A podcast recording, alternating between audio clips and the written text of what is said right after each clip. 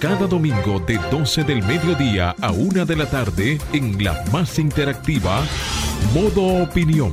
Una propuesta informativa donde podrás conocer los temas de actualidad política, empresarial, social y cultural, debatidos desde otra perspectiva. Modo Opinión, una propuesta informativa diferente. Domingo de 12 del mediodía a 1 de la tarde, por Sol, la más interactiva. Buenas tardes, señoras y señores. Modo opinión por Sol 106.5 FM, la más interactiva. Para nosotros, como siempre, es un grandísimo placer poder llegar a ustedes con informaciones valiosas, primicias de último minuto, pero también porque nosotros somos lo que ponemos en agenda los temas que se van a divulgar en la opinión pública nacional. Jonathan Cabrera con ustedes, Randolph Luna, Julio Muñoz Alegre, Fernando y Franklin en los controles y Marcia Otaño. Señores, eh, como siempre, agradecer la audiencia, agradecer los comentarios que dejan en el canal de YouTube de Sol 106.5 FM y de RCC Media. Comenten, eh, den follow, eh, den un follow, oh, no, un follow, no, espérate. No, no, me emocioné, me emocioné. Te emocionaste. No, pero y cuando dejen su comentario, dejen de estar de hater, man. No sean tan hater. Señores, buenas tardes, Julia, Randolph. Bueno, Jonathan, eh, con mucho ánimo, entusiasmo en este domingo. Estamos en Navidad. Mediodía, así mismo y cuenta regresiva para despedir el, 2021, un año intenso y, bueno, con toda la, energía y el entusiasmo que tenemos que, impregnar a nuestros seguidores para terminar el año de una manera correcta, segura, eh, feliz dentro de la libertad que se ha ido eh, dando, a diferencia del 2020, de lo difícil que fue esa Navidad, y bueno, que aprovechemos eso con, prudencia y, con, y que lo aceptemos y lo sigamos eh, aplicando de una manera eh, cívica. Así es, saludar a todos los dominicanos y dominicanas que nos escuchan a través de las diferentes emisoras a nivel nacional del Sol 106.5 del grupo RCC Media y también a través de las plataformas digitales, los que nos sintonizan a través de la página web. Muchísimas gracias por acompañarnos. Es una gran bendición poder en estos momentos sentarnos y compartir con ustedes una semana que se va y otra que viene y casi casi se va el 2021. Para nosotros, especialmente para mí, es una gran bendición poder sentarme aquí en el micrófono y compartir con todos ustedes. Gracias y buen provecho a los que están en estos momentos, pues teniendo la bendición de almorzar. Bueno, así es, entonces continuamos con las noticias, señores, y una noticia sumamente importante porque ponen en relevancia la diáspora dominicana y cómo se ha ido insertando en los Estados Unidos desde el punto de vista positivo. Ya, señores, para que entiendan algo, ya no se habla de que del dominican yol, eh, que iba, usted sabe hacer, hacer lo que iba a hacer en las esquinas, que era vender frito y batata ilegal. Ya, ya no, ya el dominicano, que el dominicano ausente, como me han dicho en, en y la no es tan ausente. No, es que no, es que nunca se despegan. mis dominicanos, esos que nos están escuchando ahora mismo en Estados Unidos eh, y en España y, el Caribe, pero los que están en Estados Unidos, señores, ya ese dominicano, eh, sus hijos y gran parte de ellos se han ido insertando de manera positiva en la sociedad norteamericana y ya ocupan espacios de relevancia. Señores, eh, Yulisa Reynoso ha sido designada como la embajadora de los Estados Unidos ante el Reino de España.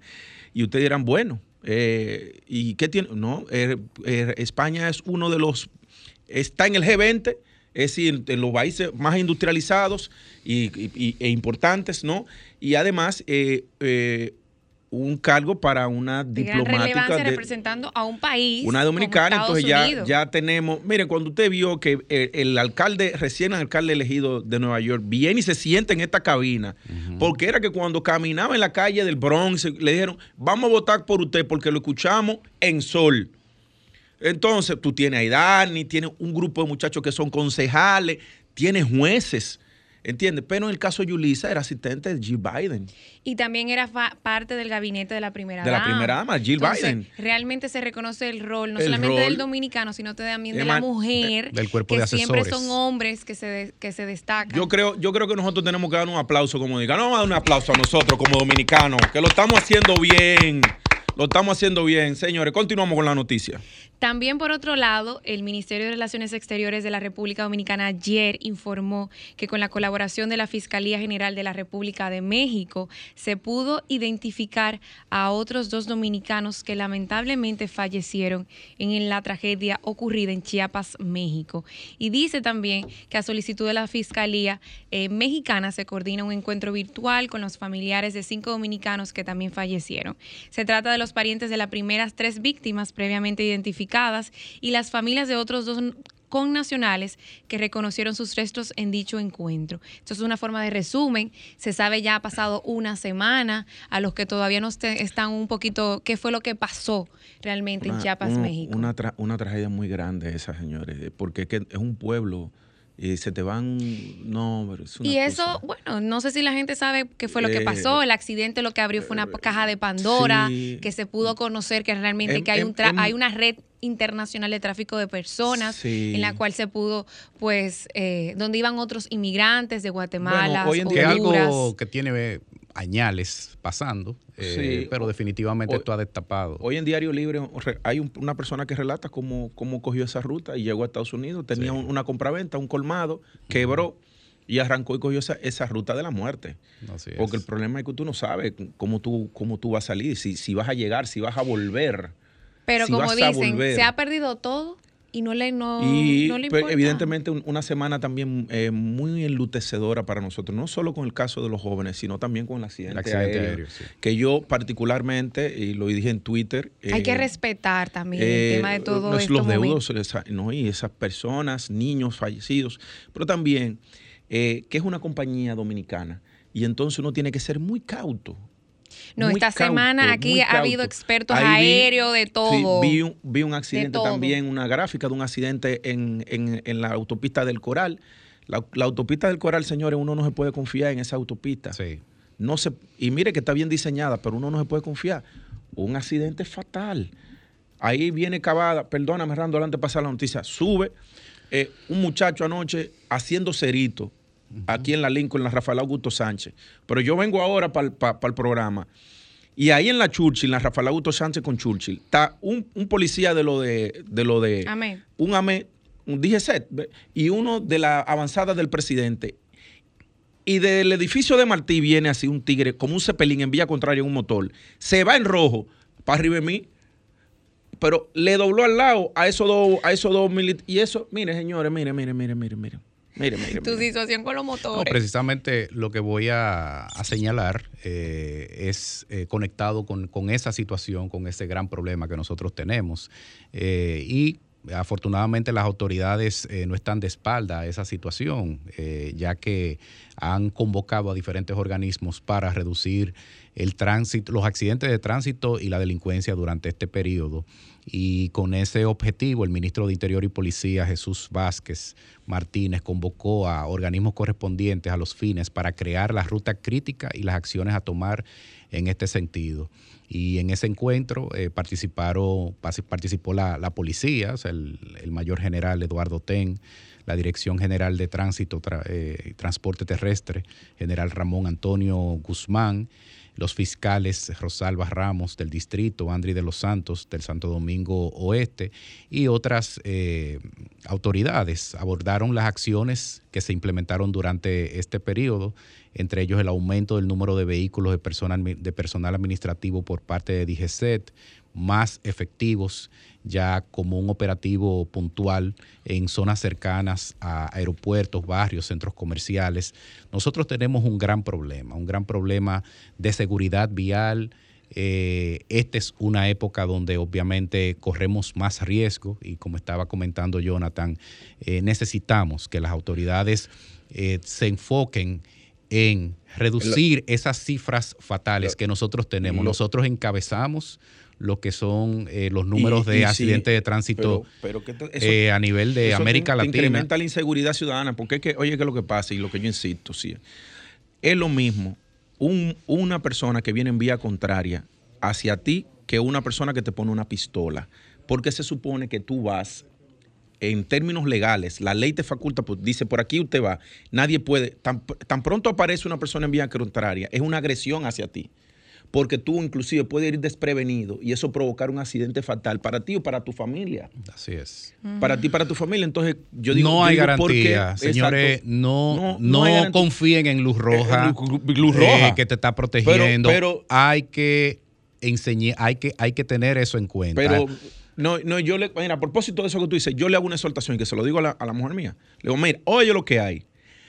Aún tú te, te dé verde, fréname en la esquina. Totalmente. Aún, y si más si es de noche, frena en la esquina. Nunca te lleve que, te die- que, que tú tienes luz verde, porque en este país la luz roja para unos ciertos conductores es una luz verde y más de madrugada. Exacto. 100%. Entonces, en estos días, mucho cuidado, señores, mucho cuidado. Eh, Por otro lado- Julia, y por favor, que vamos a hacer una tome. Sí, tómese su trago de- con responsabilidad. Antes de ir Sí. a la pausa, eh, nos queda la última noticia, que es lo de Alfredo Pacheco, Sí. el presidente de la Cámara de Diputados, afirmó que no volverá a bregar con el tema del Código Penal, luego que el proyecto de modificación se cayera en la sesión, al no tener la cantidad de votos reglamentarios, por lo que tendrá que ser sometido una vez más.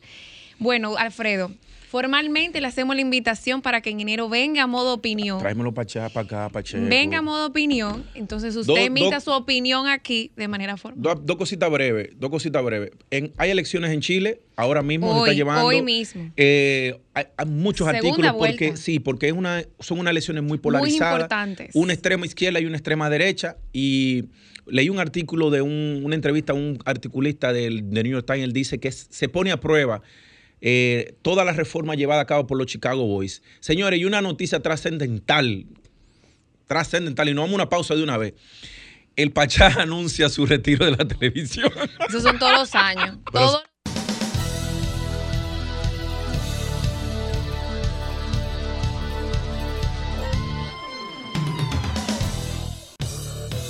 Ahora nos ponemos en modo opinión. 12.16 de la tarde y continuamos en modo opinión con más informaciones para todos ustedes. Eh, Julia, tú querías decir algo. Sí, antes de entrar en los comentarios, quería, número uno, felicitar a nuestro hermano Jean Luis Rodríguez, que esta semana portuaria estuvo de, de aniversario en el Oh, lanzamiento el de muy importante de Taino Bay, eh, que para nosotros, compañeros, estamos muy orgullosos del gran trabajo que ha hecho. Un joven. Oh, eh, mira, en Puerto Plata ya tú tienes dos puertos turísticos, dos puertos turísticos. En Puerto Plata tiene, ¿verdad? Creo que en Punta Cana hay uno, en, que está en Cascana, está el de la Romana, está el de aquí de Santo Domingo. O sea, ya hablado, estamos hablando de cinco puertos para, para cruceros. De manera, eh, yo trabajo mucho con el sector turismo, eh, a través, haciendo estudios económicos de factibilidad, eh, sobre todo para proyectos de Confotur. Y tengo que decirte, y eso en apoyo a Jean Luis, que la ruta que más creció en cantidad de, barcos de crucero para el 2021 era la ruta del Caribe. Entraban, entraban alrededor de eh, 30 y 32 nuevos barcos y era a la, a la ruta del Caribe. Ri- La ruta de crucero del Caribe creció más que la del Mediterráneo, la del norte de Estados Unidos, y se sabe que la del Mediterráneo es sumamente importantísima. Eh, sin embargo, la del Caribe eh, es, ha sido la que más ha crecido. De manera que, Jean-Louis, te mando un fuerte abrazo. ¿Alguien más? ¿Tú tienes? Y también a nuestro compañero Hostos Rizik, que esta semana eh, se cumplió el 61 aniversario del BCIE, él como su primer año? aniversario y un año de él, para- Dominicana? de, de él como director país. También se destacaron todos los logros No- que se ha no llevado. solo- no- un saludo a no nuestro solo, querido no amigo solo a, Hostos. no solo a Hostos, Te a mandamos Manuel muchos- Fernelio Gando y también, también a Manuel, y que también que otro compañero de nosotros el de oficial cabina. país, el oficial país del BCIE. Así que manera estamos que, muy proud. Señores, no, no, y Muy eh, orgulloso de la pero gestión de, de de. Hosto José que ha marcado un, un, un boom en el sentido de Abrió todo- la sede en República Dominicana hace justo un año y bueno. Y los aportes su- de, de- de cooperación no reembolsable que se han hecho para la creación de No, diferentes... Y hablemos claro, Y el muchachito ha sorprendido. Ha sorprendido. Ah, su le ha callado la boca a par de gente que dijeron que no, iba a dar, que no iba a dar Bueno, nada. a- ahí está Antonio también y está este Eduardo también, señores. De manera que un, un abrazo a los muchachos del BCIE. Eh, en estos días, ahí vi un Twitter, un, un video rodando de Omar, Omar Fernández, sí, ¿de qué? pero bailando bachata amalgao. Yo, yo he bailado Ah, merengue. Con él. Sí. Pero y tiene tumbado el, el tigre, baila. Omar, te, o- oye, un abrazo, hermano. Un abrazo. Ahí te vi entregado, mi hermano. Señores, vamos con los comentarios. Somos dominicanos. Eh, vamos con los comentarios. Inicia Randall. Pues bien, y eh, siguiendo con los reconocimientos, señores, hay que reconocer las cosas bien hechas. eh, y lo que es la gestión a nivel de revalorizar los espacios públicos y atendiendo a lo que es la, eh, los espacios que necesita la familia, eh, las familias dominicanas y sobre todo en el Distrito Nacional. De verdad, un, un aplauso para nuestra alcaldesa Carolina Mejía por el, hizo, y todo su equipo, un valioso equipo que está trabajando día y noche y de manera ardua para eh, rescatar parques, espacios públicos de los barrios, sitios que han sido olvidados, señores, como el Centro de los Héroes, que hemos estado, hemos vivido ajeno a ese espacio. Para nosotros nunca lo hemos considerado como un sitio potable para, realizar actividades y hay que ver lo que está pasando allí, donde cada domingo se hacen actividades navideñas para toda la familia abierta al público. Invitamos para que acudan con, niños, jóvenes, toda la familia, a, ver un, un, espectáculo hermosísimo en un espacio revalorizado de nuestra ciudad y tan emblemático como eh, como el Centro de los Héroes fundado en, los años 50. De verdad que un orgullo ver, ver eso en las condiciones en que está. Y se han hecho eh, también durante esta Navidad una serie de actividades, como el domingo estuvimos eh, en el Parque Colón. Señores, uno se sentía como que estaba en una gran capital del mundo, en Europa, el concierto de la Orquesta Sinfónica Nacional Juvenil. Eh, en una gala abierta al público, a, todo el que quería disfrutar ahí, eh, de todas las edades. Fue de verdad muy satisfactorio con el apoyo del grupo Mejía Alcalá. Eh, ver esa orquesta de jóvenes con, una calidad excepcional y con la presencia obviamente de, la alcaldesa Carolina Mejía, hacer disfrutar a todos los que allí concurrieron. Y, de verdad eh, siguen, siguen las obras como el paseo de Agua Dulce en el sector 27 de febrero recién inaugurado. También la primera fase del Parque Mirador Sur, donde hay parques infantiles, eh, inclusivos, o sea, que, se aportan para, que están eh, disponibles para, niños para con discapacidades y, una serie de obras muy importantes en, espacios eh, importantísimos. Señores, una ciudad con espacios para su gente, donde se puede acudir a hacer actividades eh, de manera segura y de manera gratuita. Anteriormente teníamos una ciudad donde había que necesariamente salir a gastar eh, para poder disfrutar sanamente con la familia. Hay espacios disponibles.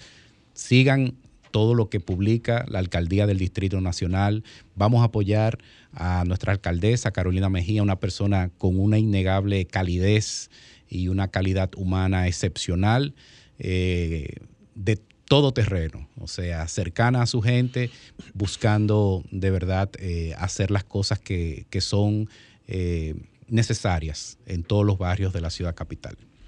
Bien, continuamos ahora con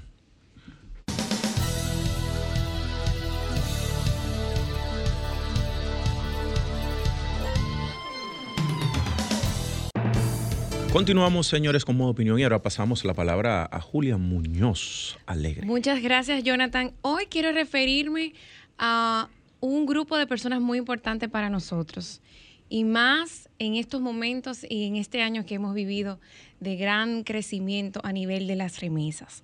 Mañana, 20 de diciembre, se celebra el Día del Dominicana Ausente, instituido por el Poder Ejecutivo, mediante el decreto 5 de noviembre de 1987, con la finalidad de apoyar a la comunidad dominicana residente en el exterior y también rendir homenaje a todos nuestros connacionales alrededor del mundo. Y quiero hacer una referencia muy especial, hablar de los logros, de los números, de todo lo que se ha conquistado y que lo que nos han ayudado a conquistar los dominicanos que no son tan ausentes, que siempre han estado presentes y el valor importante que ha tenido para el subsistir la reactivación económica de República Dominicana. Por ejemplo, según la encuesta nacional de inmigrantes dice que por cada inmigrante que está viviendo y trabajando en el país, al menos tres dominicanos han emigrado. La población nacida en el exterior aumentó un 33% del 2010 al 2019, lo que hace que casi 1.2 millones de personas sean alrededor de un 3% de la población inmigrante en los Estados Unidos en general. Es decir, que de esa población de los Estados Unidos, que viene siendo casi un 45 millones por ciento, 3% son dominicanos.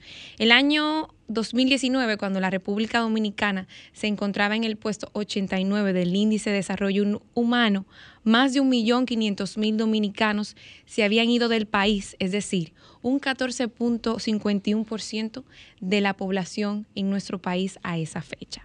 En la historia dominicana, en nuestra memoria histórica como pueblo que se ha formado durante cinco siglos, la importancia y el valor que tienen los dominicanos en el exterior, embajadores por excelencia de nuestra cultura, de nuestra costumbre y tradición, nunca había sido tan vital como el que vivimos ahora en estos momentos a consecuencia de la pandemia. Ahí veíamos realmente la preponderancia de nuestras y nuestros dominicanos. Desde el capital humano, social, económico, son incontables los aportes de la diáspora dominicana, tanto dentro del país como los que emigran. Y para poder resaltar dichas contribuciones es importante comprender la realidad de la migración. Por ejemplo, en el caso de las remesas enviadas por la diáspora dominicana en el exterior, se han convertido en un componente central en nuestra economía. Según la segunda encuesta nacional de inmigrantes en la República Dominicana, el ENI 2017, entre el 1970 al 2017, las remesas se convirtieron en un componente importante del PIB, pasando de 25 millones de dólares, eh, apenas un 1.6% del PIB, a constituirse a más de 5 mil millones de dólares. Es decir, oiga, 7.8% del PIB en el 2016 y pasando a un extraordinario incremento de las remesas emitidas por eh, esta información por el Banco Sectal, proyectada a este diciembre con 10 mil millones al cierre de este año. Para que tengan una idea, en, los meses de enero a noviembre las remesas sumaron más de 9.461 millones, es decir, 114 millones de dólares más que el año pasado, es decir, que hubo un incremento de un 28%. Y es por eso que muchas personas se han explicado por qué el gobierno ha hecho pues diferentes iniciativas y acciones para favorecer y reconocer desde hace tanto tiempo que se necesitaba a ese dominicano en el exterior. Los inmigrantes de la República Dominicana son el cuarto grupo de inmigrantes hispanos más grande de los Estados Unidos después de los mexicanos, los salvadoreños y los cubanos. La mayoría radicados en la ciudad de Nueva York, seguida de Nueva Jersey, Florida y Boston. Sin embargo, también se han ido desplazando a otros territorios donde otras culturas han tenido mayor preponderancia, pero hoy en día existe una gran cantidad de dominicanos como Texas, California y Chicago. Es importante también destacar, y esto lo dice el Instituto Dominicano de Migración, que el dominicano también ha emigrado a otras partes importantes del mundo, como España, Puerto Rico, Italia, Canadá, Venezuela, Suiza, Alemania, Holanda y Panamá. Y de igual forma, la encuesta continua de hogares de España en el 2017 destaca que el 33% de la población dominicana radicada en ese país se encuentra trabajando a tiempo completo, es decir, que es una persona útil hábil y que está aportando también a la economía de otros países, que no es un vago y que no está haciendo nada malo, porque siempre se destaca todo lo negativo. La diáspora dominicana desempeña un papel determinante no solamente en la economía del país, sino también en la promoción de nuestras exportaciones, de nuestro comercio, de nuestra cultura, de nuestra educación. Y es por esto que esta semana el gobierno anunció la emisión de boletos más baratos para viajar en Navidad y también destacó la eh, la supresión de los 10 dólares de los impuestos que pagan los dominicanos a la hora de comprar boletos y también se le ha dicho que al momento de llenar el e-ticket tienen la facilidad de reclamar o de solicitar ese reembolso. Y también, entre otras cosas, la apertura de, eh, instituciones como el INDES en, en, Panamá, en Nueva York, en Madrid, etcétera, es lo que hace que un dominicano pues se sienta de alguna manera apoyado y vamos a ir respaldado que durante muchos tiempos no se había dedicado a reconocer a esos dominicanos. Entonces, mañana celebramos y hoy también celebramos a todos esos dominicanos que nos escuchan, que nos apoyan, a toda la parte de Estados Unidos que siempre están pendientes de nosotros, reconocemos y apoyamos importante a ese dominicano, que no es dominicano, es un dominicano presente en el exterior. Vamos a una pausa y volvemos. No.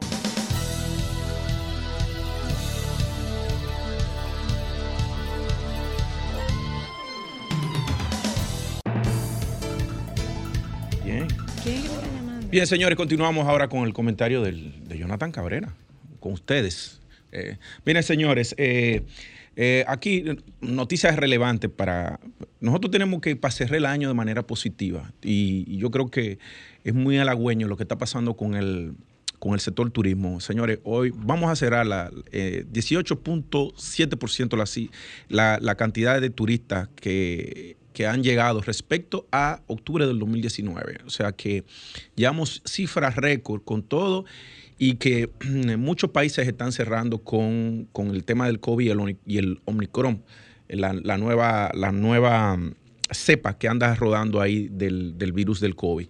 Eh, los esfuerzos que se han hecho desde el gobierno, y hay que felicitar al ministro David Collado por el trabajo que viene realizando. Y debo decir que dentro del trabajo para la reactivación del turismo que viene haciendo David Collado, con eh, ejercicios y reuniones puntuales que se hacen con tour operadores, sobre todo tomando en cuenta el mercado, el mercado emisor más importante que es los Estados Unidos, trabajando con los tour operadores y demás.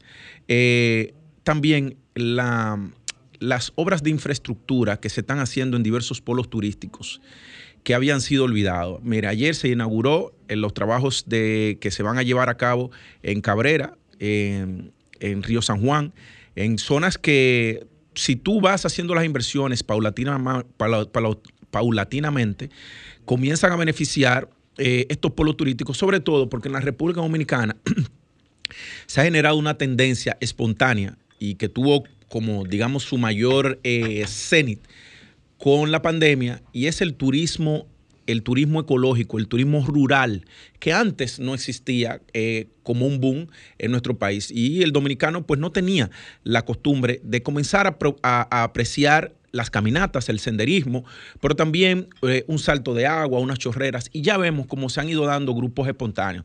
Manera que una de las exhortaciones que yo eh, quisiera hacerle al ministro David Collado y al Ministerio de Turismo, que, que tiene a Roberto Enríquez ahí también como viceministro de calidad y de procesos, un hombre que tiene eh, muchísima experiencia en el sector turismo.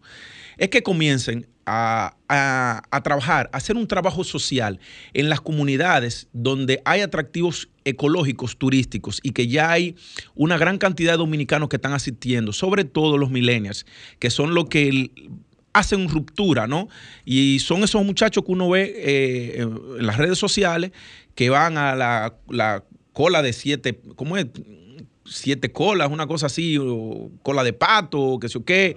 Aquí en San Cristóbal eh, también eh, que hay unos saltos de agua y, unos, y unos eh, charquitos sumamente, los siete charcos. Entonces, ¿qué, es lo que quiero dejarle como... Si no se comienza a trabajar con esas comunidades para que se aprendan a organizar desde ahora, de cara al eh, turismo. De, cara al turismo, que entiendan que van a ofrecer servicio que el restaurancito que haga ahí, pues la, se le entrene cómo deben preparar la comida. Que acceso al eh, banco.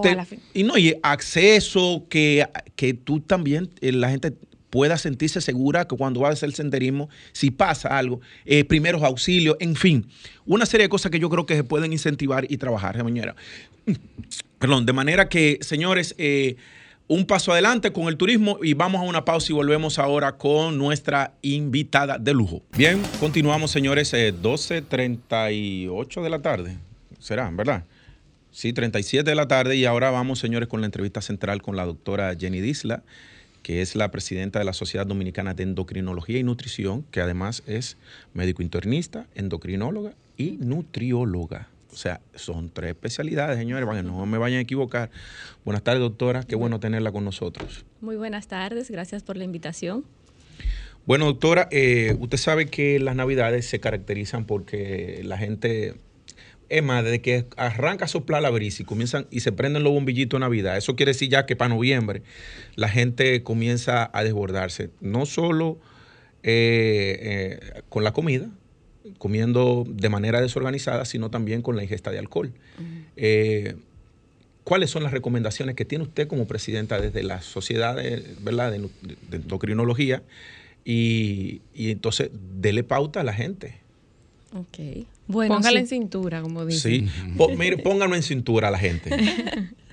Definitivamente sí que es una época de excesos, que es realmente lo que se debe de evitar, los excesos, porque vamos a comer un poquito más, es la tendencia, pero es muy importante, sobre todo el 24, que es donde se hace la, la gran cena, tener cuidado de lo que comemos, observar eso. Lo primero que hay que hacer es, como regla general, cuando vamos a comer, tomar agua eh, media hora, 15 minutos antes Ahí vamos a ir haciendo ya la base, tomar agua, o sea, líquido como líquido preferencial o agua carbonatada, no, no otro líquido.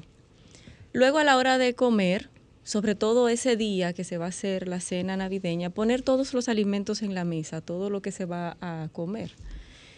Y comenzar a comer cuando estemos todos juntos.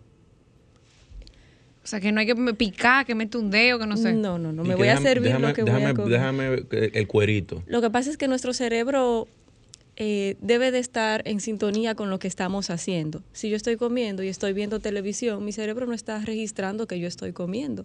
Y por eso nos pasa como en el cine, se me acabaron las palomitas y cuando me las comí. Entonces no, no, no, te, no registré que comí, pero me las comí.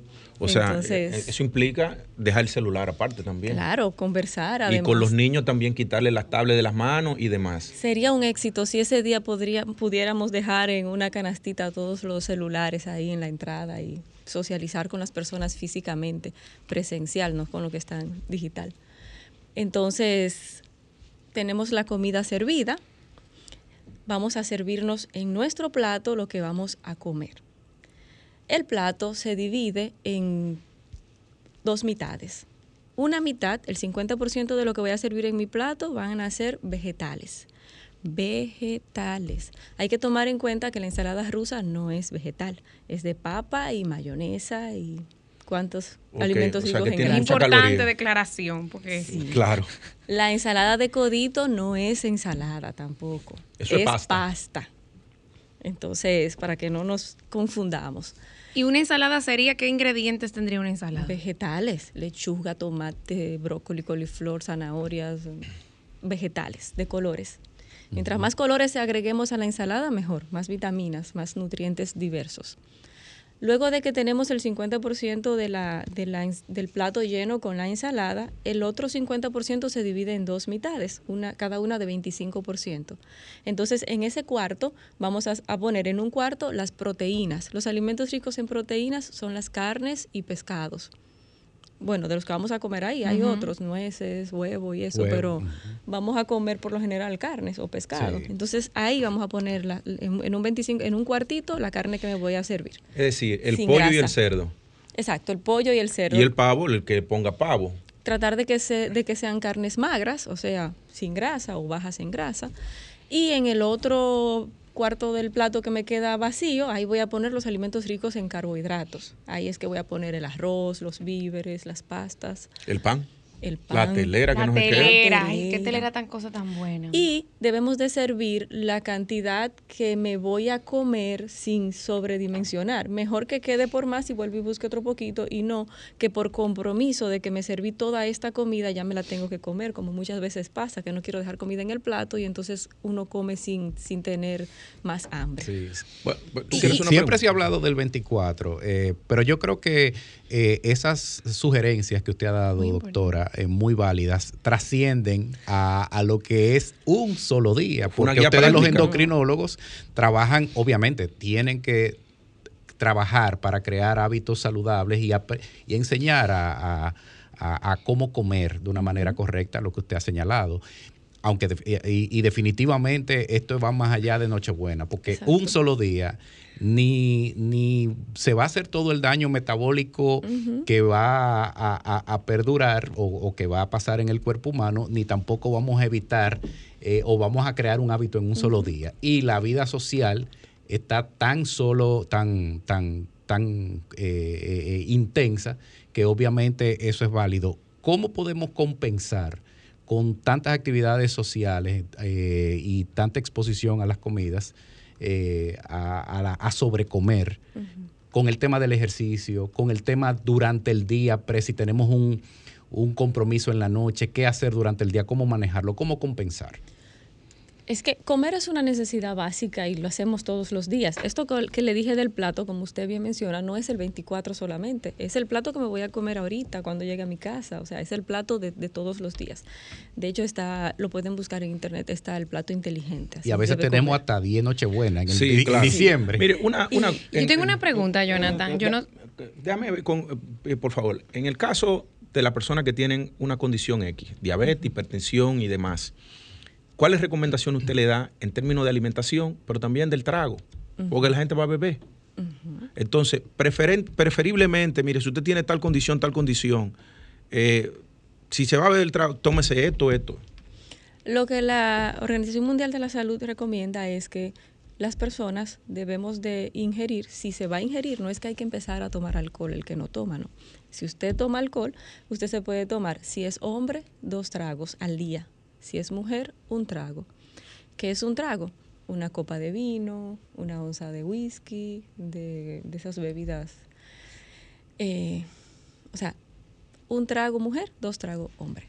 No acumulables. Bueno, y lo que, y lo que en, un día no vemos lo de la semana sobrepasaron su límite con mucho. Entonces, tienen que, oh, hay que ser moderado en todo. Las reglas de la nutrición son moderación, variedad y equilibrio. Y hablando en términos, en, en, cuanto a los tipos de bebidas alcohólicas, tipos de bebidas alcohólicas a evitar, eh, porque no son buenos ni para los diabéticos y para nadie, o que alcohol es alcohol, pero bueno, eh, unos con un efecto mucho más dañino que otros. Uno recomienda las bebidas eh, mientras más alcohol tiene la bebida, más calorías. Y además de eso hay que tomar en cuenta que hay bebidas que por su naturaleza tienen muchas calorías y mucho grado de carbohidrato porque son, tienen cebada, como la cerveza. Entonces las cervezas es una bebida que el diabético, por ejemplo, debería de evitar. También los cócteles, que se le agrega azúcar líquida y o sea, se hacen muchas mezclas que por el grado de alcohol que tienen uno no siente tanto el azúcar, pero son ricas en azúcar, entonces hay que evitar esas bebidas también. O diluirla. O moderarlas. Sí, mira, yo voy a aprovechar la doctora porque yo soy muy sensible al estómago, pero en esta Navidad de todo se, se, pone peor. Pero ¿qué pasa si uno se siente mal o, llega a una ingesta o se provoca alguna intoxicación, ¿qué uno debe de hacer automáticamente? O sea, ¿cuáles son, serían las acciones que uno podría tener como de precaución antes y después? Ok, me sentí mal, me comí algo que me, me cayó mal. Que uno, porque aquí comienza con los remedios caseros, que es lo que la gente no entiende, que es lo que hace que la persona se ponga peor. Si es con, bueno, lo primero es evitarlo. ¿Cómo yo evito sobre, o sea, excederme comiendo? Moderando, como les decía. O sea, hay que comer. Y las comidas no pueden durar más de 24 horas, porque aunque uno se la come el 25, no es para que se la coma el 28. Evitando el recalentado extremo, porque verdad, el 25 siempre vamos a calentar, pero hay que evitar también saber cómo guardamos los alimentos, porque si ese alimento duró mucho fuera de la nevera, pues van a crecer bacterias y nos van a, a, caer mal. Ah, pero esto es muy importante, doctora. Sí, por eso. Yo tengo que dormir con un antiácido al lado. En la, Navidad, ¿verdad? Sí. Es, importante también como... Muchas acidez me dan a mi doctora, por ejemplo. Tiene que disminuir Es que tú bebes mucho, Jonathan. No lastimen su Tú No diga eso, muchacha. También una cosa importante es el orden en que comemos. O sea, el plato que les dije ahorita, vamos a empezar por los vegetales. Pero, doctora, usted sabe bien que no se puede quedar el pastel en hoja. Y eso es carbohidrato. Exacto. No se puede quedar el pastelito. La, la caitivía de yuca no se puede quedar. La caitivía. El, el, pastel de yuca, eso no se puede quedar. Entonces ya comenzamos mal. ¿Y un pastelón de plátano maduro, doctora? Esos son víveres, carbohidratos. Se bebe mucha agua antes para llenarse. Y pero usted puede comer de todo. El problema es la cantidad. No sé si va medio... Eh, y no, hay que comer cuerito. Ese día hay que comer un chingo. Definitivamente. El más peleado de la noche. O sea que Entonces, ese plato inteligente Por eso que yo digo, yo no, quiero hablar solamente de 24. A los, Vamos a, hablar de hipertensos, A los hipertensos, ¿qué les recomendamos ahora en, las Navidades? Moderar la sal, moderar el consumo de alcohol, también hacer ejercicios. Eso es, otro que es otra cosa que hay que hacerla siempre. Ustedes hablaban ahorita del senderismo y del, del turismo eh, ecológico. Eso es chulísimo. Vamos a hacer turismo más ecológico, pero en el día a día los parques están abiertos. Vamos a caminar. Vamos Yo le hablaba ahorita de compensación, doctora, y precisamente eso era lo que quería eh, eh, tocar. O sea, durante el día, oye, si vamos a tener una exposición a una cena copiosa, podemos hacer actividad durante el día, limitar la ingesta de alimentos durante el día. ¿Es correcto eso? Voy a comer, claro, porque voy a cenar más pesado. Y proyectar de que nos vamos a exponer a, muchísimos más. Sin, sin, tampoco hacer un ayuno eh, prolongado, porque si entonces yo dejo de desayunar y almorzar porque voy a cenar pesado, voy a llegar con mucha hambre a la cena. Y entonces voy a comer más de se revierte. O sea, que hay que hacer sus comidas pero no a sus al horas, paso, pero preparando, ¿no verdad que sí? Así mismo.